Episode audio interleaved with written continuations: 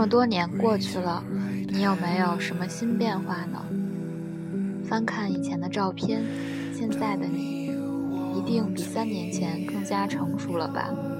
也更会打扮自己了，一改往日青涩的模样。若是很久没见过的朋友，一定会和你说：“哎呀，真是美得不像样子，好像忽然就变得不认识了呢。”你当然能分得清什么是恭维，什么又是真心诚意的赞美。你为那赞美而谦虚，可内心里其实也有为自己感到骄傲吧。毕竟不是没有经历过昏暗的日子，每当遇到挫折或者感到难过的时候，你都会想起零下四度空气里的路灯，在即将落幕的天空里发出倔强而又暗淡的光，哪怕只是照亮一方小小天地。他对你说：“天黑的时候，即使只能将天空填满一点点。”也要努力发光才行呀。于是这句话就被同样倔强的你深深记在了心里。不知道从什么时候开始，你变得不再害怕孤独，也不再对任何人有过分的期许，倒是越来越念旧，尤其是那几个许多年都没变过的老友。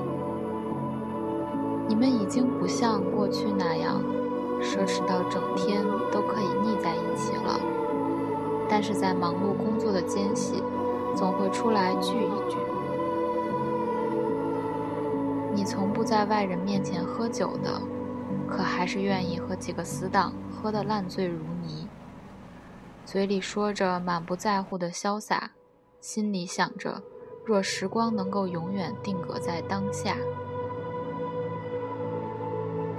你说我们都已经长大，不再相信什么天长地久的童话，占据心头的人总有变化。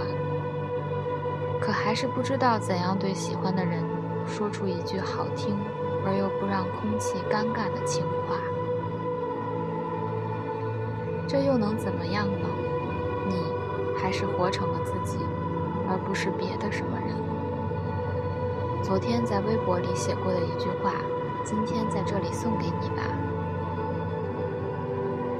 你呀你，这么多年还是老样子，不喜欢和人打交道，身边永远都是那几个死党，没有勇气对喜欢的人表白，感觉只是默默注视着，就已经很满足了，总算如愿以偿有了一份可以养活自己的工作。却不断被各种老鸟的要求压得抬不起头。这一路走来跌跌撞撞，你说你还是不知道未来在哪，但相信总有一天能够抵达。晚安。